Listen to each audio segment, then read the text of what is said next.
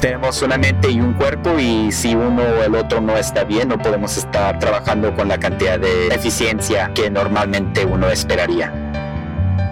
Bienvenido al podcast de Get In Motion Entrepreneurs, un espacio para el desarrollo de pequeños negocios. En este programa podrás encontrar lo que tu negocio necesita. Queremos apoyarte a que triunfes en tu negocio. Encuentra los recursos y herramientas para estar siempre en crecimiento. Iniciamos Get In Motion Entrepreneurs.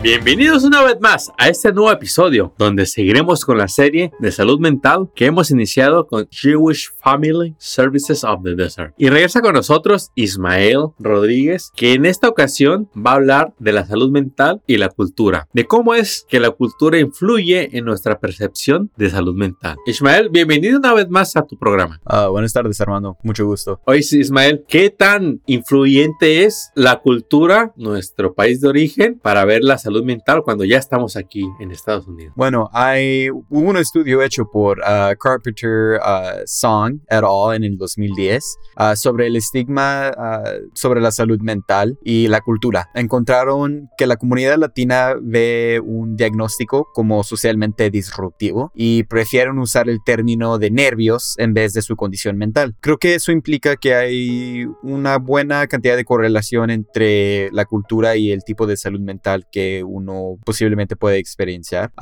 también Cardinal Innovations Healthcare hizo un estudio que y encontró que el 33% de latinos ah, diagnosticados con una enfermedad mental reciben tratamiento cada año, mientras ah, en promedio de la población de Estados Unidos alcanza el 43%. Creo que eso también puede ser algo indicativo de ah, quizás un estigma asociado con la cultura. Por lo regular, Ismael, ¿cómo podemos decir que es una persona que está abierta abierta a recibir ayuda para salud mental y cómo es el perfil de alguien que no le interesa? Ah, creo que en general el perfil de una persona que es más interesada quizás está más ah, abierta a tratar quizás nuevas experiencias o de o está más conectada en sí mismo con sus emociones de tal manera que ellos se sienten se sienten cuando quizás hay algo que no está bien y que necesitan ah, buscar ayuda para ciertos síntomas.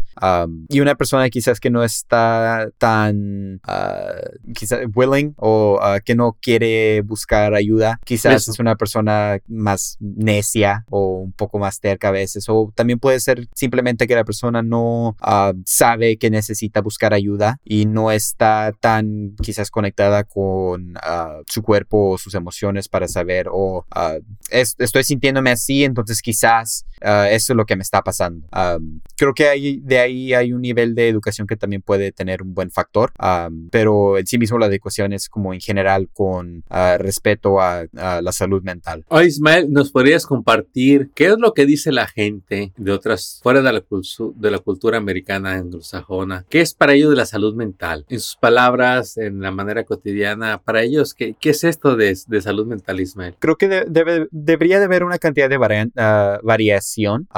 por lo general, nosotros miramos a la salud mental como ah, una colección quizás de ah, sentimientos o de emociones en que nosotros sabemos cómo reconocer ah, quizás que ciertos ah, sentimientos pueden ser síntomas en realidad.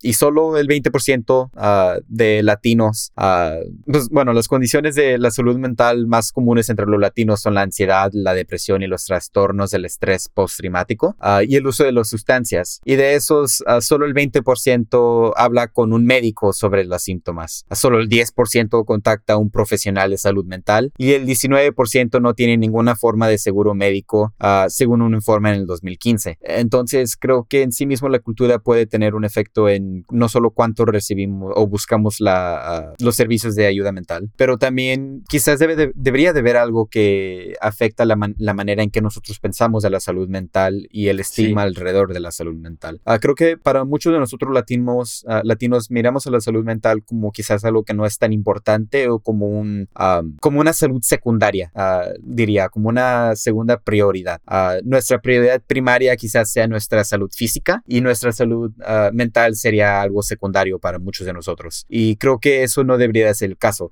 en vez de ser una prioridad secundaria, debería de ser una prioridad, prioridad primaria conforme también a la salud física. Tenemos una mente y un cuerpo y si uno o el otro no está bien, no podemos estar trabajando con la cantidad de eficiencia que normalmente uno esperaría. Es que la manera en que uno percibe la salud mental es esencial para la acción que vamos a tomar o no. Como latinos, Ismael, ¿qué es lo que deberíamos de cambiar para beneficiarnos de los recursos o cómo podemos adaptar nuestra cultura a este país para reducir nuestras situaciones de problemas de salud mental? Creo que una estadística interesante o un factor interesante que encontraron dentro de una, uh, uno de los estudios fue que la cultura afecta la manera en que tratamos nuestra salud mental. Y eso ya lo sabemos, pero lo importante es uh, cuando se pasa por momentos difíciles, los hispanos tienden a preferir la ayuda de personas confiables uh, como médicos generales o líderes espirituales. Uh, para muchos de nosotros eso puede ser simplemente uh, ir con el doctor y decirle, oh, me siento uh, quizás un poco triste hoy por X y Y. O puede ser que uno vaya con un pastor o un padre en una iglesia y se ponga uno a hablar con ellos. algunos recurren a prácticas religiosas o remedios caseros para hacer frente a las emociones negativas. Y aunque las comunidades religiosas son importantes y pueden brindar mucho apoyo, es ah, probable que no cuenten con las experiencias profesionales y el conocimiento de ah, tratamientos efectivos ah, para las enfermedades de salud mental. Es decir, que en muchos casos las comunidades religiosas es un muy buen sistema de apoyo, pero quizás no es el mejor de usar para informarse uno sobre la salud mental. Ahí tiene usted cultura y salud mental. El no haber nacido en este país y el haber crecido en una cultura diferente influye en nuestra percepción de salud mental. Y ahora Ismael, ¿nos podrías ampliar un poquito más cómo es que en este país se le da tanto la importancia y la atención para que las personas siempre tengan recursos para estar bien? Como por ejemplo tenemos un sistema de salud que está listo pues para atender a las personas, hacerle sus visitas médicas, a su cuidado dental, etcétera, etcétera. Pero ¿cómo es que podemos ver la salud mental diferente para también incluirlo como algo cotidiano en nuestras vidas, el estar checando que nuestra salud mental está óptima al 100%. Creo que pues en los Estados Unidos somos uno de los países más ricos del mundo. Uh, y gracias a eso tenemos mucho acceso a diferentes tipos de servicios. Uh, y hay mucha gente muy buena en este mundo que gracias a ellos pueden darnos uh, más acceso a diferentes tipos de servicios de nuestra salud mental. Y eso lo miramos mucho en los Estados Unidos organizaciones, por ejemplo, de sin fines de lucro que se dedican a tratar de expandir el acceso a la salud mental. están haciendo, un, en mi opinión, un muy buen trabajo de tratar de educar la población general sobre la salud mental. también hay, por ejemplo, muchos distintos roles, pues más, que nada el estigma nos afecta a nosotros. hay muchos diferentes tipos de estigma. Hay estigma social o público y eso se refiere, se refiere a las creencias o actitudes discriminatorias y negativas sobre la afección de la salud mental. Uh, y esas son creadas por un grupo cultural o uno en una sociedad en general. Uh, también hay un autoestigma que ocurre cuando una persona uh, internaliza las actitudes sociales negativas sobre una afección de la salud mental. Y también hay estigma in institucional que se refiere a las políticas institucionales o gubernamentales y privadas que discriminan o uh, voluntaria o involuntariamente a las personas con afecciones de salud mental. también la cultura puede determinar si alguien busca ayuda, el tipo de ayuda, el estilo de confrontar a los trastornos mentales, soportes sociales que tienen, el estigma que tienen alrededor de la salud mental y el significado que las personas le ponen a su trastorno. la cultura también del proveedor de servicio puede también tener un efecto en el estilo de cuidado y puede ser muy fácil olvidarse de la importancia del efecto de la cultura en los servicios médicos hasta que tienes que viajar afuera de tu país, ¿no? Las faltas de entendimiento de culturas diferentes a veces puede también tener un, entre el paciente y el proveedor, un efecto efecto grande, a veces puede tener un efecto negativo ah, que puede prevenir a una persona que busque el cuidado médico. Hay pacientes de diferentes culturas por lo normal enfocan en describir diferentes síntomas y por ejemplo hay un estudio por Lin and uh, Chung en el 1999 que encontró que los pacientes asiáticos son más probables de reportar síntomas físicos, por ejemplo un dolor de cabeza o sentirse mareado, a reportar síntomas emocionales. Uh, Aunque cuando les hacen preguntas uh, más profundas, entonces luego ya sí reconocen sus síntomas emocionales. y creo que eso es un estudio muy interesante.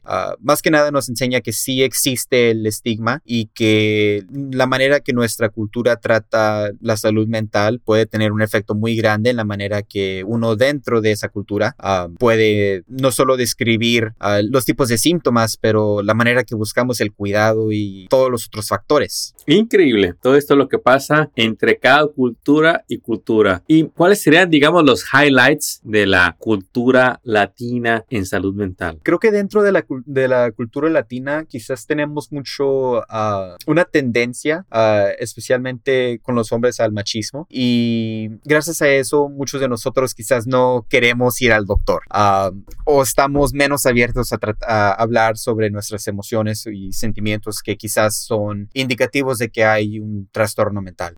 sé que yo personalmente no tiendo a hablar tanto sobre la manera que me siento en un día regular, pero definitivamente es un esfuerzo que se tiene que hacer a tratar de abrirse un poco más emocionalmente para tratar de darse uno mismo una cantidad de cuidado mental un poco mejor. sé que el, el estrés postraumático también tiene muchos factores culturales y sociales que afectan la causa del estrés postraumático y por, por, lo general es causado por una trauma severa, por ejemplo un genocidio, una guerra o tortura, peligro de la muerte o heridas graves.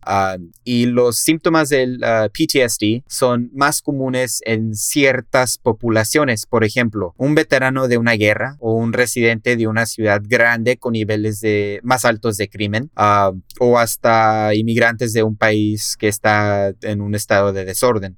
sé que si quizás yo estoy en una parte de México, tengo una probabilidad un poco más alta de mirar un nivel de violencia de lo que miraría aquí en Palm Springs, ¿no?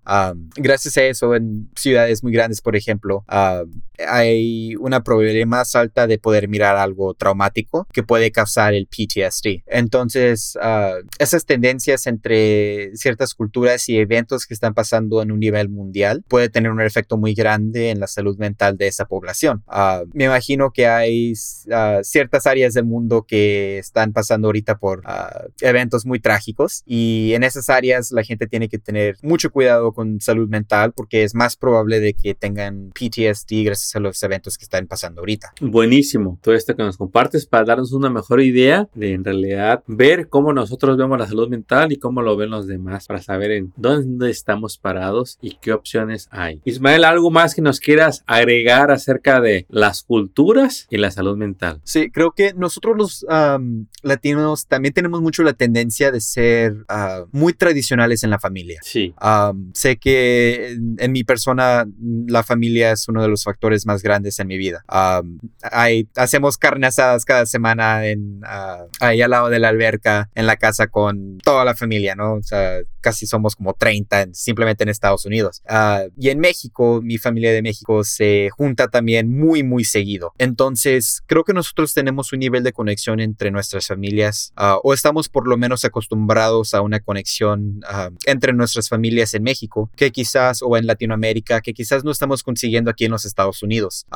no sé por qué, pero he escuchado mucho que hay la tendencia de que aquí en los Estados Unidos uno casi no sale a vacaciones, mientras en México uno se la pasa más tiempo fuera del trabajo que puedes ir a la playa o quizás a un museo con la familia. Y creo que esos eventos ah, son muy importantes para tratar de establecer un, interacciones y experiencias con la familia que pueden proveer un estado mental mucho más estable.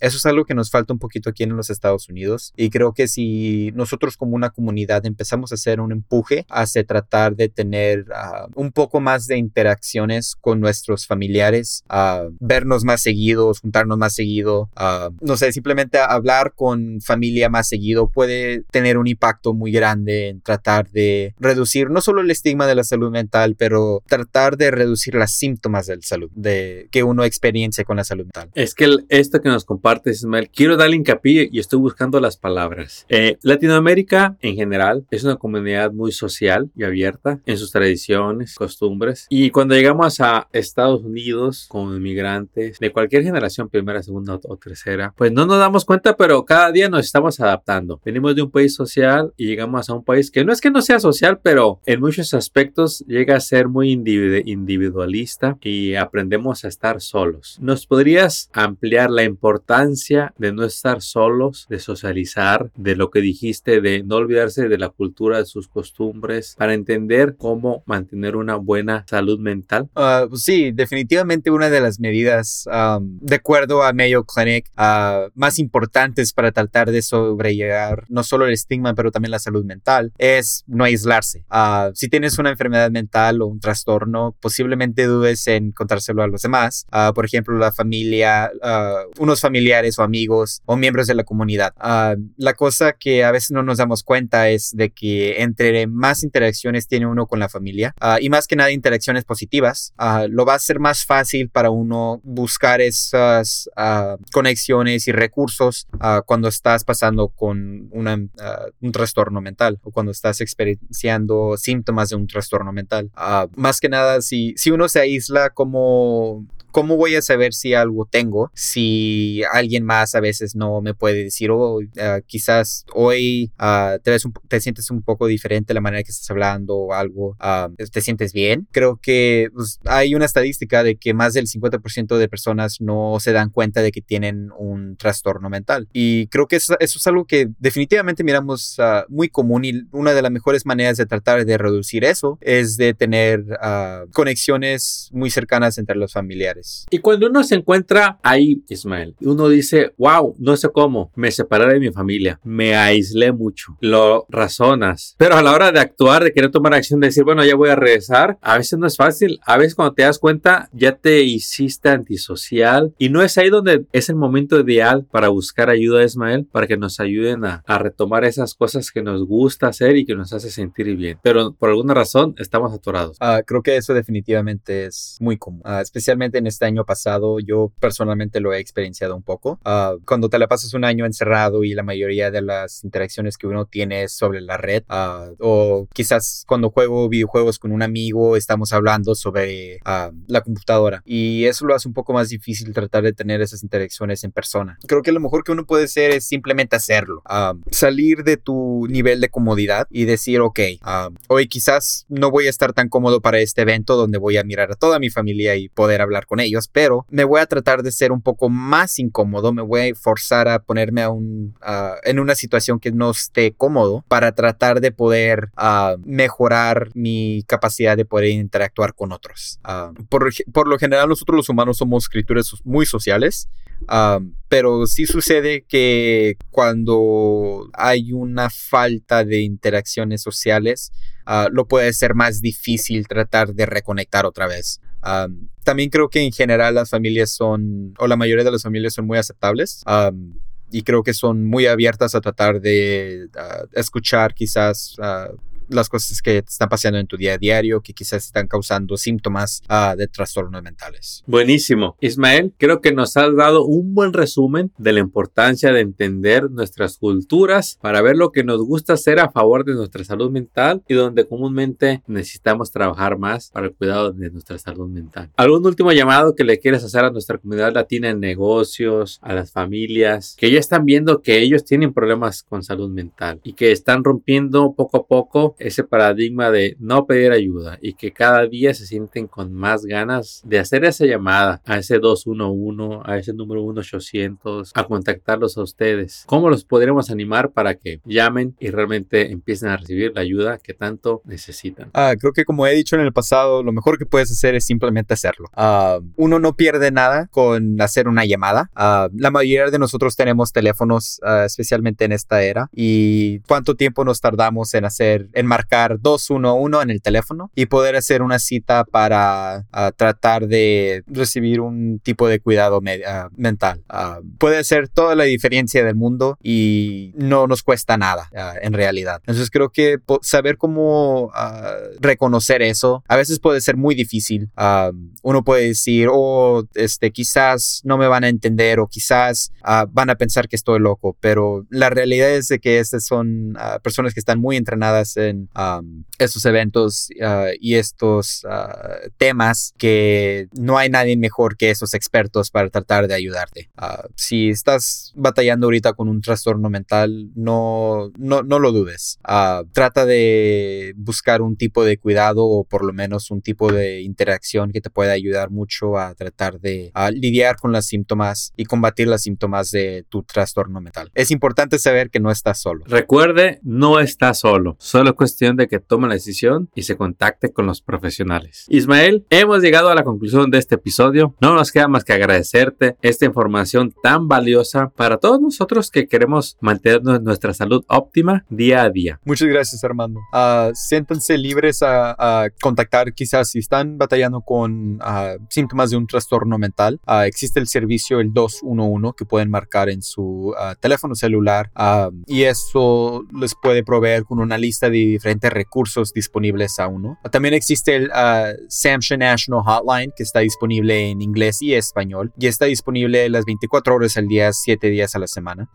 el número para eso es el 1-800-622. 4357. Una vez más, es el 1-800-622-4357. Y si gustaría contactar a JFS para más servicios ah, de salud mental, ah, nuestro número de teléfono es el 760-325-4088. De nuevo, es el 760-325-4088. Bueno, mi querida audiencia, emprendedores de comunidad, esperamos tenerte de regreso para que escuches un nuevo episodio donde Ismael nos estará compartiendo un nuevo tema de salud mental. Ismael, te deseamos todo el éxito que te puedas imaginar y nos vemos muy pronto. Muchas gracias, Armando. Nos, vemos en la siguiente para hablar sobre las experiencias que nosotros hemos tenido sobre la salud mental y las experiencias que ah, otra gente en el Internet ha tenido sobre ah, los trastornos mentales y buscar ayuda ah, con un psicólogo. No se lo pierda. A ti este próximo episodio con Ismael Rodríguez. ¡Éxito! Acabas de escuchar el podcast de Get In Motion Entrepreneurs. Visita nuestra página para descubrir más recursos para tu negocio. Síguenos en las redes y suscríbete al newsletter del podcast. Visita getinmotion.org.